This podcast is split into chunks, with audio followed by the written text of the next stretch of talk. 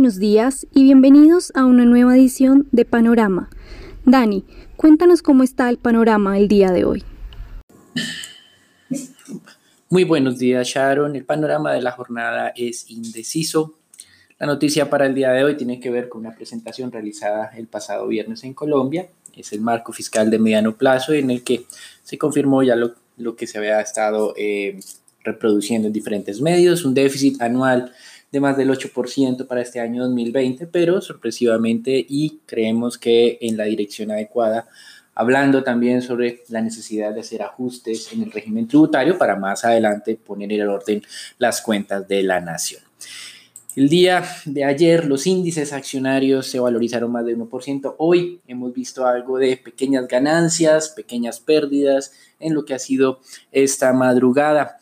El Congreso de Estados Unidos recibirá hoy al presidente de la Reserva Federal y al secretario del Tesoro de los Estados Unidos. El mensaje del presidente de la Reserva Federal puede que em, se vea o se perciba un poco más optimista, pero el mensaje fundamental sigue siendo de alta incertidumbre y la necesidad de hacer o implementar nuevos paquetes de estímulos, ya sea de, tipo monetario, que está listo la Fed a realizarlo, o de tipo fiscal. Y en esta parte del tipo fiscal, recuerden que en mayo el Partido Demócrata ya había aprobado un nuevo paquete fiscal de más de 3 trillones de dólares que no fue respaldado por los republicanos del Senado.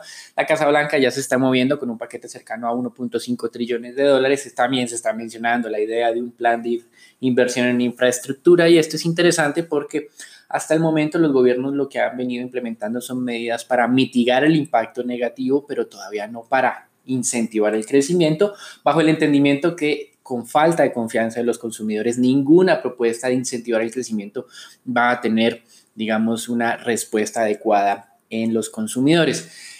De todas maneras, esta idea de reactivación económica en los Estados Unidos en este momento está generando un poco de dudas, teniendo en cuenta lo que ha venido ocurriendo en Texas, Florida, Arizona, por ejemplo, con un resurgimiento acelerado de los contagios oficialmente identificados, que no responden únicamente a lo que menciona el presidente de Estados Unidos de un incremento en la cantidad de pruebas eh, que se vienen aplicando en este país, sino también una mayor tasa de pruebas positivas eh, en términos relativos. Así que hay que continuar haciendo seguimiento en este frente.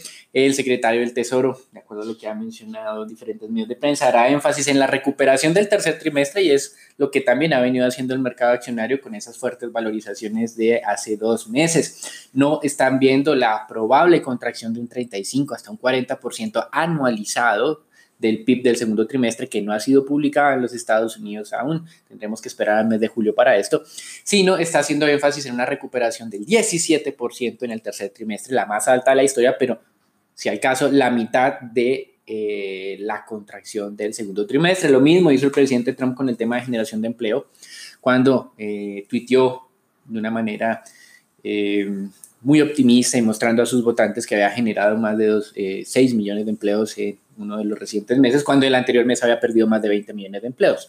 Ese es el mismo tipo de respuesta que hay que estar muy pendiente en el resto de encuestas o de cifras eh, financieras, porque como ya hemos mencionado, muy probablemente los indicadores de mayo o de junio sean mejores que los que tuvimos en marzo, abril, pero tal vez esos indicadores de mayo y junio todavía no me están llevando o bien, lo más seguro es que todavía no me están llevando a los niveles precrisis y la velocidad de recuperación entonces será fundamental para determinar cómo de verdad van las economías. En China, las eh, utilidades de las empresas industriales crecieron por primera vez desde noviembre de 2019. Lo que pasa es que en este indicador, que es mensual supuestamente, las autoridades chinas pues con beneficio inventario decidieron no publicarlas ni en enero ni en febrero. En marzo nos enteramos que se produjo una contracción del 35% de las utilidades industriales frente a hace un año. Y ahora en mayo tenemos esa primera expansión de solamente 6%, aunque la comparación no es frente a abril. Lo positivo de este indicador es que la comparación es frente a mayo del año pasado cuando no había COVID. Entonces este indicador sí está mostrando recuperación. China es uno de los países que mejor en teoría está en este momento saliendo de esta crisis. Los PMIs también se van a conocer o lo que es eh, la versión ya definitiva de los PMIs correspondientes a junio en China. Lectura del manufacturero de 50.9 por encima de la lectura preliminar de 50.5 y del sector servicios de 54.4.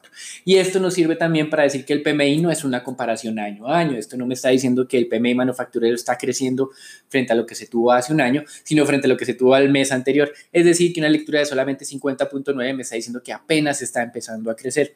Los PMIs en varios países de Occidente se desplomaron hasta niveles del 30 unidades. Quiere decir que en algún momento, si yo quisiera una recuperación en V muy rápida, necesito un PMI con lectura de 70, 80 unidades y lo que estamos viendo en Europa es que está en 50, 51 en el mejor de los casos. Así que si bien es cierto, si hay recuperación, la velocidad, como hemos insistido, es lo más importante para determinar. China dio un paso más también para eh, incrementar su control sobre el archipiélago de Hong Kong. Em, esto pues no debería extrañarnos teniendo en cuenta que a partir del año 2047 pues ya este tema de dos sistemas, una nación, pues no se va a aplicar. Ese es el pacto que firmó China con las autoridades británicas en 1997 cuando se reversó pues el tema de la propiedad de este territorio. Los hongkoneses entonces tienen dos alternativas claras en este momento. Primero, o lo aceptan, segundo, o emigran a otro país, porque la tercera, que es la que han venido aplicando, que son las protestas, está demostrando que no los va a llevar a ningún lado. Estados Unidos los puede de alguna manera sancionar, como ya lo ha anunciado previamente, pero incluso percibimos que en varios funcionarios estadounidenses parece que están aceptando este destino de este archipiélago que muy probablemente por la desconfianza que hay en Occidente sobre la manera en que se gestionan las cosas en China, va a perder su eh, papel preponderante en el tema de la actividad financiera internacional en detrimento obviamente de quien asumirá en Asia ese rol probablemente sea Singapur. Con respecto a Japón, se dieron a conocer cifras del mes de mayo, también una contracción en ventas minoristas diferente a China. Japón todavía no se está dinamizando en el mes de mayo, una contracción del 12% en, ventas entonces minoristas y del 25% en el tema industrial, mientras que en Europa se confirmó esa lectura preliminar de mejora de la confianza de los consumidores, aunque no estamos todavía en un escenario de recuperación en el V, sino eh, es una recuperación lenta, menos 14.7 unidades fue el resultado de la confianza del consumidor del mes de junio para la zona euro. En Estados Unidos, algunos estados que han sido más afectados por este resurgimiento de los contagios tomaron la decisión no solamente de congelar los avances en la reactivación, sino reversar algunas medidas, especialmente con lo que tiene que ver con la reactivación de restaurantes, bares, gimnasios, teatros y parques acuáticos. No es en todos, no es en Florida, Texas y Arizona, en todos estos sectores, pero sí es, han tomado decisiones de congelamiento o reversión en alguno de estos em, procesos que se habían adelantado durante las últimas semanas. La Casa Blanca reinstauró oficialmente su grupo científico de seguimiento y hoy tenemos al doctor Fauci haciendo nuevamente declaraciones o una intervención en el Congreso de los Estados Unidos. De hecho, ya está ahí en este momento. Y los anunciantes están castigando, varias empresas están castigando a Facebook eh, por su política de no control de información de lo que diferentes cuestas están compartiendo en las redes, incluyendo la del mismo presidente de los Estados Unidos. La acción ha venido cayendo cerca de un 9% durante la última semana. Analistas de Citigroup dicen que tal vez el mercado está considerando o está castigando tanto a la empresa que este boicot, que en teoría es transitorio, iría solo hasta el mes de julio por parte de varias empresas muy importantes, eso sí. Em, ese boicot entonces el mercado lo está valorando casi como si fuera permanente y no transitorio. Así que hay que continuar haciendo seguimiento a este frente. Wells Fargo, uno de los pocos bancos en Estados Unidos que está anunciando un recorte en el tema de dividendos. La Fed la semana pasada, el jueves de la semana pasada, no impuso restricciones para el pago de dividendos. Lo que dijo es que no se podían incrementar, pero Wells Fargo está tomando la decisión de reducirlos. Mientras tanto, en Europa, el BNP Paribas, que sí eh, está restringido para cualquier tipo de desembolso de capital a sus inversionistas, ya sea recompra de acciones o pago de dividendos, está tratando de hacer presión para que a partir del cuarto trimestre le den la posibilidad de hacer pago de dividendos. En divisas, el dólar hoy se está fortaleciendo en apariencia de manera generalizada. El DXY está alcanzando las 97,75 unidades. El índice LASI de moneda de América Latina cayó ya de los 42,2, es decir, este es un nivel de soporte importante y parece estar entrando nuevamente en una tendencia bajista. Con respecto a materias primas, el Brent eh, se ha mantenido relativamente cerca de los 41 dólares el barril. La semana pasada las perforaciones petroleras activas en los Estados Unidos finalmente parecen ya estar dejando de descender. 188 perforaciones activas, en la anterior semana habían sido 189, prácticamente podemos decir que ya se están estabilizando. Y en renta fija, tensiones de la semana pasada se mantienen, las tasas de descuento de los títulos a 10 años en Estados Unidos están en mínimos de los últimos dos meses, 0,62%, en Alemania también están muy cerca de sus mínimos, menos 0,48%. Por el momento, esas recomendaciones de varias casas de inversión de empinamiento de la curva están como en veremos y muy pendientes de las declaraciones de los distintos miembros de la Fed ante el riesgo de que esta recomendación termine no siendo muy atractiva si se implementa un control sobre la parte larga de la curva de rendimientos. Y de acuerdo a Bloomberg, la Fed ya es el tercer mayor inversionista en el ETF iBox grado de inversión, con más de 54 billones de dólares invertidos. También es uno de los primeros inversionistas en otros ETF del mercado de renta fija, como es el de Vanguard, el BCSH y el BCIT. En Alemania la inflación repuntó inesperadamente en junio al 0.9%, compensando la debilidad de otros países, por eso la inflación de toda la zona de euro aumentó un poquito, del 0.1 al 0.3%. Francia estuvo débil. Y en Estados Unidos, nuevamente hay que ser muy cuidadoso con la manera en que se interpretan estos indicadores. Las ventas pendientes de vivienda ayer subieron 44%, pero si no hace las matemáticas, en los últimos tres meses, con las contracciones que se habían presentado en, lo que fue marzo y abril, todavía viene presentándose una contracción del 11% en lo que son ventas pendientes de vivienda. Finalmente, el Banco Mundial nuevamente se une al Fondo Monetario Internacional advirtiendo que América Latina tendrá un muy difícil año, un muy difícil periodo por este tema de la pandemia, la región más afectada y el Banco Mundial se enfoca en los retrocesos de carácter social. La población que había logrado salir o superar la línea de pobreza nuevamente se está reversando, 20 millones de habitantes de la región otra vez estarían cayendo por debajo de este nivel. Y pues eso es todo por el momento. Sharon, eh, Daniela y Raúl, ¿qué nos tienen para contarnos sobre el mercado de capitales colombiano. Gracias, Daniel. Bueno, como bien lo decías, la noticia del día es referente al marco fiscal de mediano plazo que se presentó el día viernes, donde se presentaron las proyecciones del gobierno. Con respecto al PIB, se espera que caiga 5.5% este año, una proyección muy alejada de la caída de 7.8% que dio el Fondo Monetario Internacional también el día viernes. Para el 2021, la economía repuntaría y crecería 6.6%. Bajo este panorama, el gobierno planteó que el déficit fiscal para este año, después de la suspensión de la regla fiscal, sería del 8.2% del PIB, donde se verían las mayores contracciones en los ingresos tributarios no petroleros y también por un mayor gasto requerido en salud y mayores subsidios. Luego en el 2021 este indicador descendería a 5.1% y a 2.5% en el 2022 cuando se retome la regla fiscal. Sin embargo, el viceministro aclaró que dichos márgenes podrían replantearse y volver a crecer si, en primer lugar, los ingresos son muy inferiores a los esperados o porque tengan que hacerse nuevos gastos directamente relacionados con la pandemia. Tras decir esto, él dijo que una vez superada la pandemia, que se espera sea en el 2021, se tendría que hablar de la nueva reforma fiscal para subir los ingresos en al menos 2% del PIB, lo que equivale aproximadamente a 20 billones, para cumplir con dichos objetivos planteados. Sobre la deuda bruta de Colombia, esta se citaría sobre el 65.6% del PIB, para llegar a este máximo histórico que se venía hablando desde el 50.3% que se registró en el 2019. Para el 2022, esta, esta cifra de deuda bruta bajaría al 63.5%, que según el viceministro, si se compara con el promedio de los países emergentes y las economías de América Latina, es aún más baja que el promedio. Con respecto al déficit de cuenta corriente, este se modificó y se espera eh, llegue hasta 4.8% del PIB desde 4.2% en el 2019. Para el próximo año prevé una reducción de este déficit a 3.7%, esto principalmente por una recuperación de los precios de los commodities y sería principalmente financiado por inversión extranjera directa. Los supuestos que igual se dieron para hacer estas proyecciones, según el viceministro, son una tasa de cambio cercana a 4.000 y un precio de barril Brent entre 35 y 40 dólares. Esto a comparación de los 60 dólares que se pronosticaban al inicio del año. Aclaro que todas estas proyecciones tienen un alto grado de incertidumbre debido a la pandemia y a posibles rebrotes.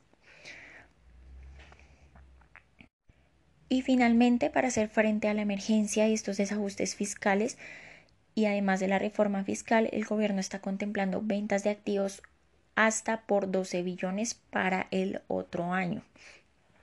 También con este objetivo de establecer cuáles serán las fuentes de ingresos del gobierno para atender esta emergencia.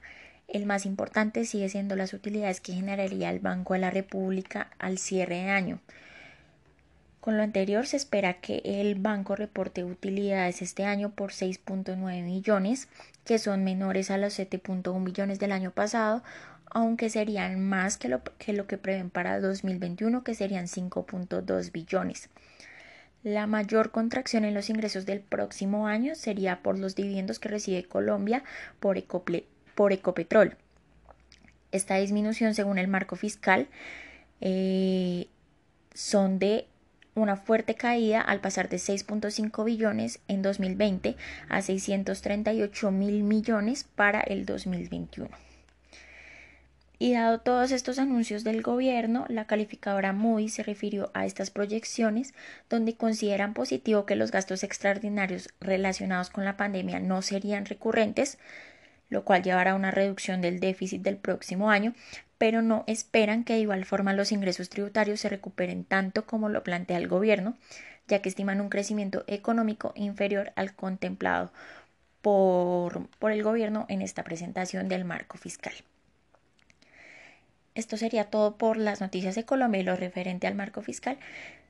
Eh, Raúl, cuéntanos qué pasó el viernes con el mercado accionario. Gracias Dani por el lado del mercado accionario local. El Colcap el viernes retrocede levemente, sin embargo esto fue en medio de muy bajo volumen de negociación, tan solo se negociaron 51 mil millones de pesos, es eh, siendo el mínimo de la semana anterior, donde la acción más negociada sigue siendo preferencial Banco Colombia con 16 mil millones, la más valorizada fue eh, Grupo Éxito con un 3% y la más desvalorizada fue Promigas con un 4,3% el día de hoy el podría haberse favorecido por ese buen comportamiento de Estados Unidos eh, de ayer, aunque se mantendrían los bajos volúmenes negociados. Cabe recordar que el panorama para hoy es indeciso. Por el lado de noticias, Cemex Panamá dio a conocer que a partir del 10 de julio espera que se retomen eh, en la, la mayor parte de sus operaciones si las autoridades panameñas lo autorizan. Por el lado de acciones, preferencial da vivienda sigue retrocediendo el viernes, cae un poco más del 4%, en medio bajos volúmenes negociados, no, se negociaron ni mil millones de pesos y ante una posible rotación de portafolios, teniendo en cuenta que de las compañías del sector financiero, esa es la de menor potencial en el corto plazo contra sus comparables. Consideramos que se podrían observar mayores provisiones a lo largo del año en línea con todo el sector financiero local. Y finalmente, preferencial da vivienda sigue ganando valor, fue de las pocos emisores que se valorizaron el día de ayer ante una alta probabilidad de su entrada al índice Colcap, lo cual significaría flujos de compra un poco más de unos 7 mil millones de pesos, equivalentes a más de 15 días de negociación, favorecido también por un aproximamiento a la fecha ex dividendo. Como tal, consideramos que el spread que tiene contra su especie ordinaria no tiene mucha lógica y gana como tal cada vez más favoritismo. Bueno, Dani, cuéntanos cómo amanece dólar el día de hoy. Muchas gracias, Raúl. En dólar, como mencionamos en la sección internacional, el dólar se está fortaleciendo frente a todo el mundo. El índice LASI el día de ayer estaba rompiendo un soporte de 42,20, estaba ya a niveles de 41,80, mostrando que hay un debilitamiento que puede empezar a ser nuevamente tendencial en las monedas de América Latina. Para Colombia, la semana pasada, el día viernes, el dólar negoció 1.023 millones en el mercado de spot, cerrando en 3.751. Niveles de resistencia, el primer nivel 3.762. En este momento ya abrió el mercado. El siguiente nivel es 3.792. Así que en este momento el mercado está en 3.774. Estamos en medio de esas dos resistencias que tenemos, 62 92. Y soportes, en caso de que las cosas mejoren, recuerden, el cierre del de la pasada jornada fue 51 y hacia abajo el primer nivel de soporte es 3.738. Eso es todo por ahora, los dejamos con Sharon para que nos cuente qué está ocurriendo en el mercado de renta fija local y lo que se viene con la reunión del Banco de la República.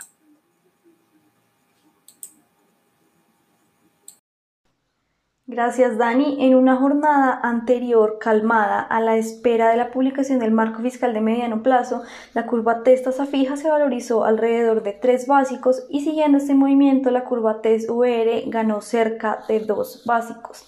Tanto los test del 24 como los del 28 se valorizaron cerrando en 3.85% y 5.85%, valorizaciones de 4 y 1 básicos respectivamente. En cuanto a deuda corporativa, cada vez con menos volúmenes negociados, no hubo mayor movimiento eh, realmente en las negociaciones. Los indexados a la IBR continuaron descontando ese nuevo recorte de política monetaria para la reunión de la Junta Directiva del Banco de la República el día de hoy, mientras que los IPC ceden un poco en las valorizaciones, pero continúan siendo los que más terreno han ganado durante las jornadas pasadas se operaron solo cerca de 2 mil millones a través del sistema transaccional y 370 mil millones por registro con operaciones concentradas en tasa fija del 20, del 21 e IPC del 21. Por el lado de noticias tenemos la confirmación del Ministerio eh, de Hacienda acerca de la emisión de la nueva referencia de TES en pesos a 30 años con vencimiento en 2050 que se realizará en el segundo semestre de este año, además de la publicación del aumento de los montos de emisiones para las subastas semanales de TES. Em, entonces los TES en pesos pasan de 400 mil millones a 650 mil millones de pesos y para los TCNVR de 190 mil millones a 250 mil millones de pesos. Estas modificaciones se llevarán a cabo a partir de las subastas del día de mañana.